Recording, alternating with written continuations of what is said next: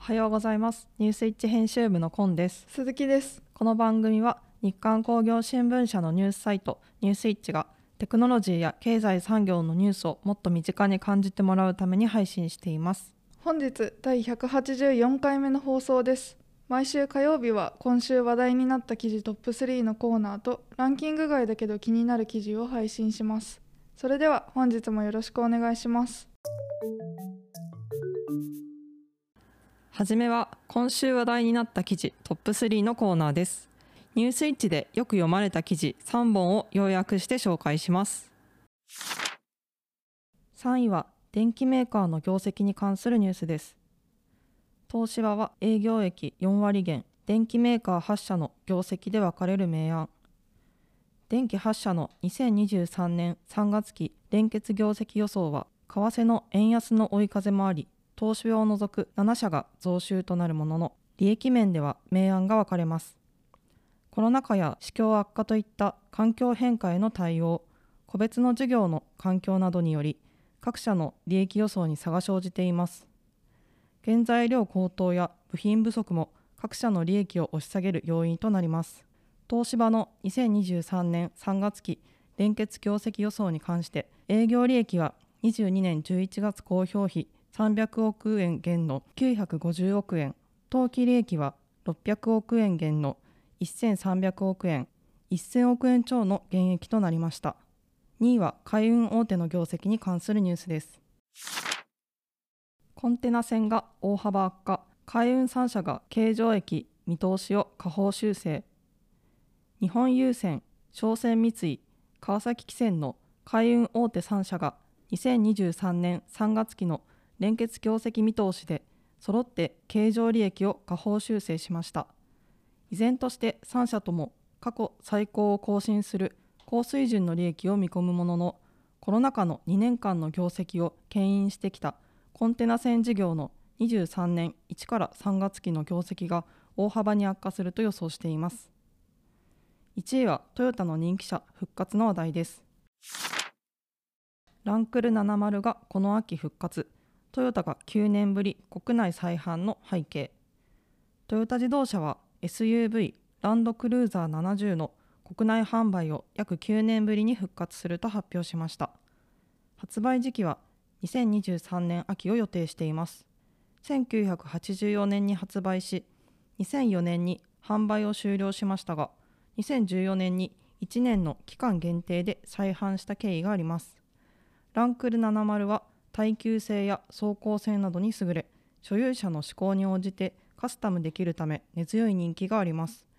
日本の排出ガス規制に対応するめどをつけたことから販売再開を期待する国内顧客の声に応えます。ここからはランキング外だけど気になる記事のコーナーです。毎週の放送で3本配信している今週話題になった記事はニュースイッチの記事 PV ランキングをもとに作成しています。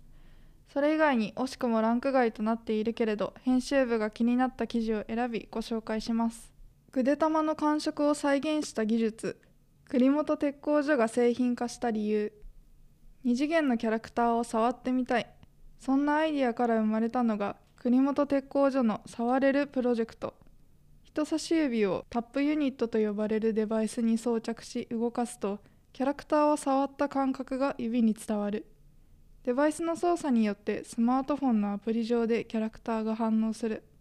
2023年2月アーケードゲームなどの展示会ジャパンアミューズメントエキスポ2023の一角に長い行列ができていた。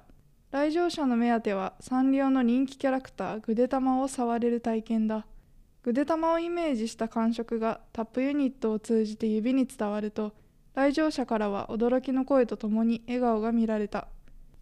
この触感を再現するベースは国本鉄工所の開発した新素材ソフト MRF 磁気を通すことで硬さが変わる鉄の流体で磁場の強さによって硬さの表現を細かく設定でき瞬時に硬さを変えられる点が特徴だ。タップユニットはこのソフト MRF を組み込んだデバイスでアプリのゲームと組み合わせることでキャラクターによって食感を変えたり触ることでゲームを進行させたりといった展開をしている。今回グデタマとコラボレーションした背景について同社技術開発室 MRF プロジェクトの赤岩修一プロジェクトマネージャーは触ってみたいキャラクターの上位にランクインしていたことや SNS でも人気が高いことそして触ってみたら面白そうという理由からオファーしましたと話す。今後触れる自体は販売していく計画だが他のキャラクターや企業との協業や販売協力提供などは今回の結果を受けて検討をしていく。触れるを呼び水にソフト MRF の販路や顧客を広げ B2B 案件を引き込む構えだ。デモンストレーションを実際に体験したコンさんによるとぐでたまは思ったよりも弾力があったそうです。以前サンリオピューロランドに遊びに行った時ぐでたまと会話できるアトラクションを体験しました。それに連動して触れるようになったらよりぐでたまと会話している気持ちになれるかもしれないなと思いました。開発プロセスではサンリオと食感のすり合わせもあったようで2次元のキャラクターにも食感の設定イメージまであることに驚きです。ニュースイッチでは毎週100本近い記事を配信していますのでこんな記事もあるんだなと少しでも興味を持っていただけたら嬉しいです。エンディングです。本日はぐでたまに触る体験ができるプロジェクトについて取り上げましたけれどコンさん実際に行ってみていかがでしたか？そうですね。あのこのアーケードゲームの展示会なので、まあ、はい。周りはあのクレーンゲームだったりあのプリクラだったり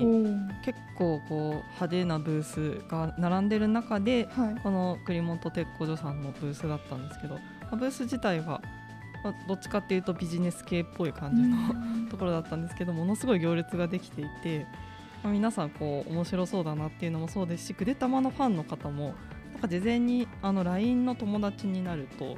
は情報が来てたらしいのでへそういう一般の方もいらっしゃってたのかなと思うので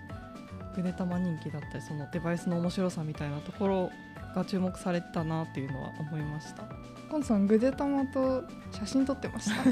そうですね。実際あのぐでたまさん来ていてあのお姉さんと一緒にデモンストレーションしてその中で写真も撮ってくれたんですけどはい。実際にあのグデグデしてたので なんかすごい可愛かったです。リアルでもぐでたまはぐでたまなんですね。ちなみにあの幕開けさんで、えっと、プロジェクトをやっているんですけど開始2時間であの100個売れてしまったそうでおちょっと今後の展開に期待したいなと思います。はい。本日もお聞きいただきありがとうございました。次回は2月23日木曜日朝7時から30秒でわかる知っておきたいキーワード解説のコーナーと特別編として前回に引き続きボイシーの緒方代表取締役 CEO のインタビューの様子を配信します。ニュースイッチラジオはボイシー、YouTube、Spotify 各種ポッドキャストにて配信しております。ぜひチャンネル登録やフォローをお願いします。またニュースイッチのツイッターでは本日取り上げた記事を紹介していきますのでフォローやいいねをお待ちしております。感想や聞いてみたい内容があればニュースイッチアットマーク日刊ドットテック宛て懸命にニュースイッチラジオと記載の上お送りください。皆様からのお便りお待ちしております。では次回もお楽しみに。